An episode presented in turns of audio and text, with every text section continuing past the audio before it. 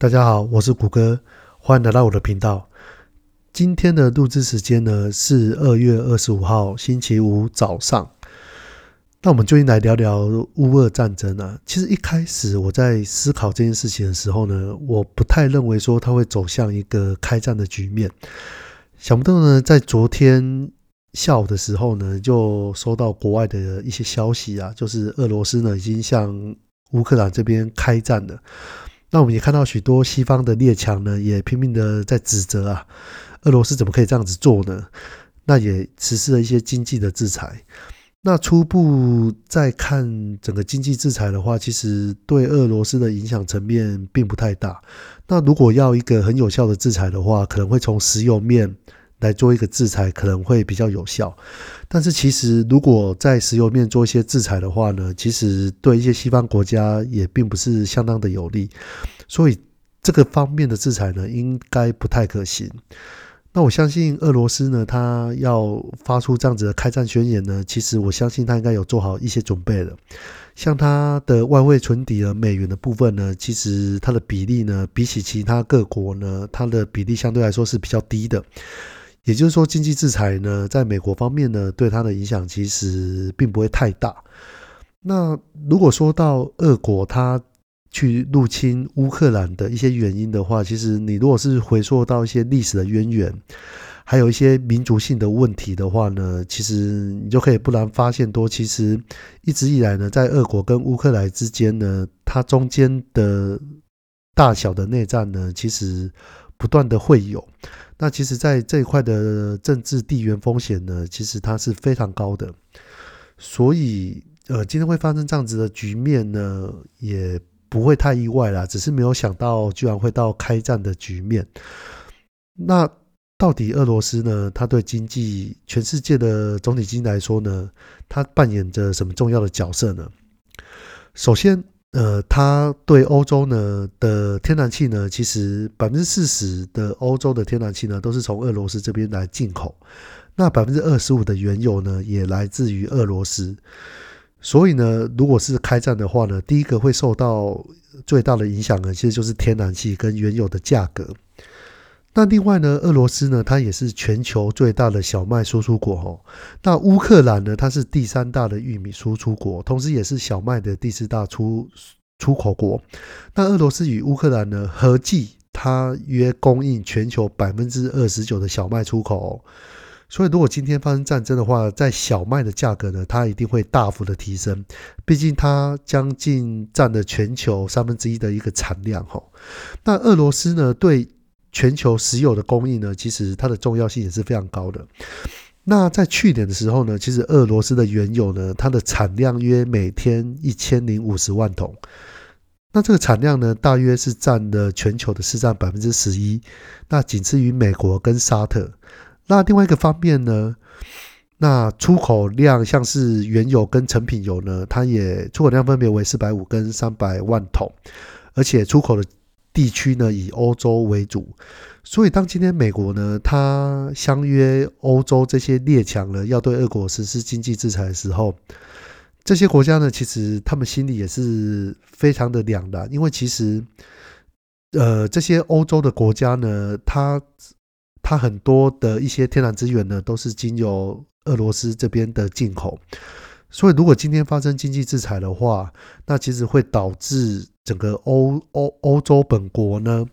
它的一些国家的天然气或者是原油价格会大幅的上涨。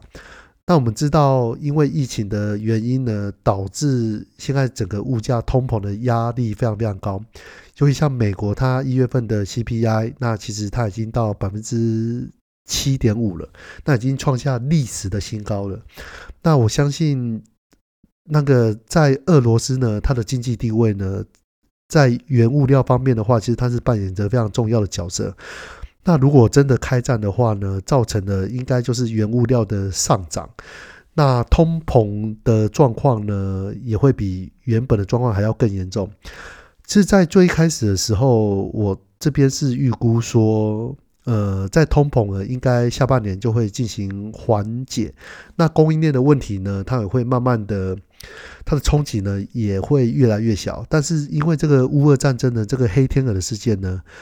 导致现在的情况较难以预测哈。如果这边提到战争哦，其实战争呢，我觉得这个部分是不容易去预测的，你很难去预测说接下来的状况会怎么样。虽然现在普遍的世界大众呢，他都不希望战争的发生，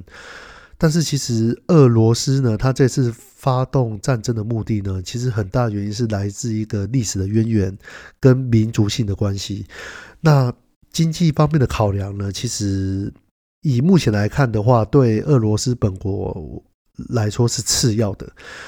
那所以呃，现在要去评判说现在的乌俄战争呢会发展到什么样的状况，或许这个是非常的困难的。那西方的列强呢，他会介入的程度，或者是会演变成世界大战，其实这个是很难去评估的。那这个时候呢，其实呃，在投资方面呢，其实就有几个是建议啊。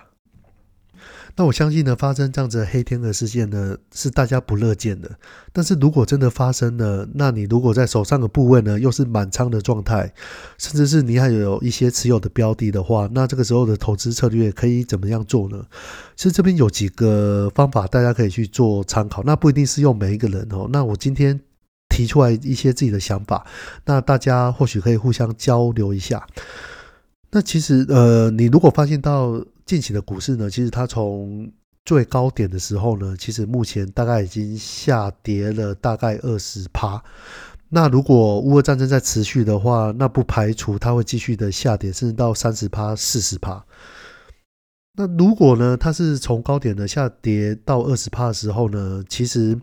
这个时候有些人的投资策略呢，他他就会做一些停损的动作。因为我们在整个投资市场里面呢，其实我们比的是谁的气比较长，所以呢，保有资金呢去应付未来的一个趋势呢，其实是非常的重要的。所以这也是我在前面的几集 p a c k a g e 一直提到说呢，不管你多么看好未来的市场呢，其实你都不可以把你的资金全部 all in 进来，因为你永远不知道。在这个股票市场，未来它会发生什么样的事情？像这次的乌俄战争呢，我们一开始其实也没有预习到说它会发展到这样子的程度。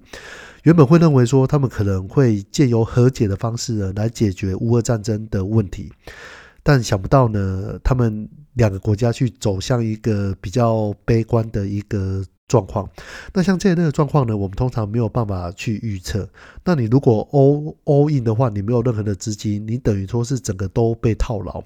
那另外一个呢，你如果是你的资金呢，如果是用借贷的方式，你去融资等这些资金来做操作的话，那我相信你现在的压力应该是非常非常大。所以如果碰到这个状况，然后你有些部位呢是融资或者是开杠杆的状况的话呢？那我这边建议，首先呢，你一定要先去做去杠杆的动作，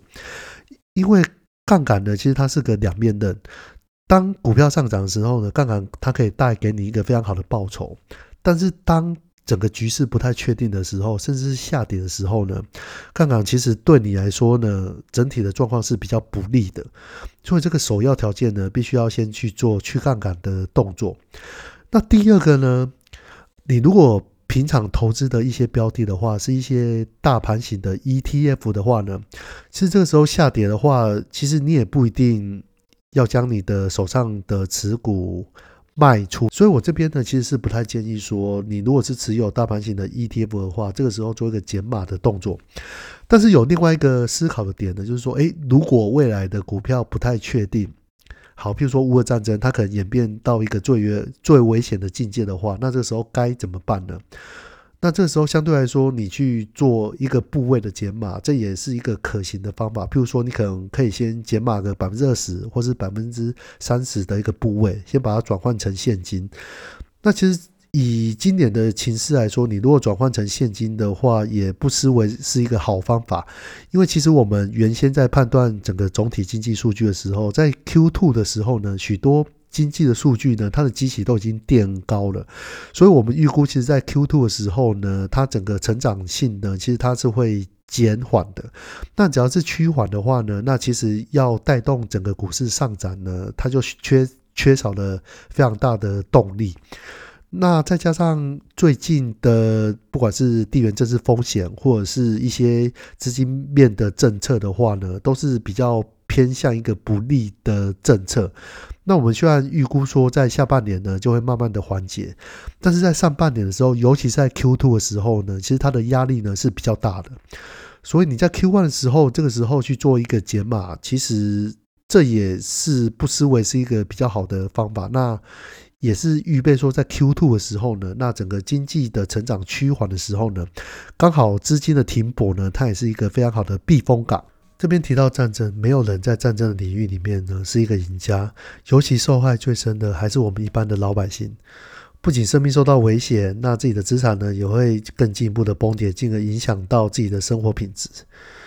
那这样子的状况呢，其实大家都不乐见，尤其现在一个全球化的趋势，只要某个地方呢地缘政治风险提升的时候呢，就会造成全球股市的一个震荡。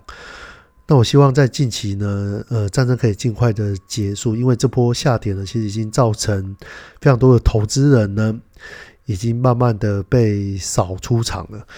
那我这边也一直在强调说，其实，在股票呢，一直是千变万化的。呃，在过去的一些历史的统计数据呢，不一定会适用现在的状况。那其实，在这个市场里面呢，它比的是谁的气比较长。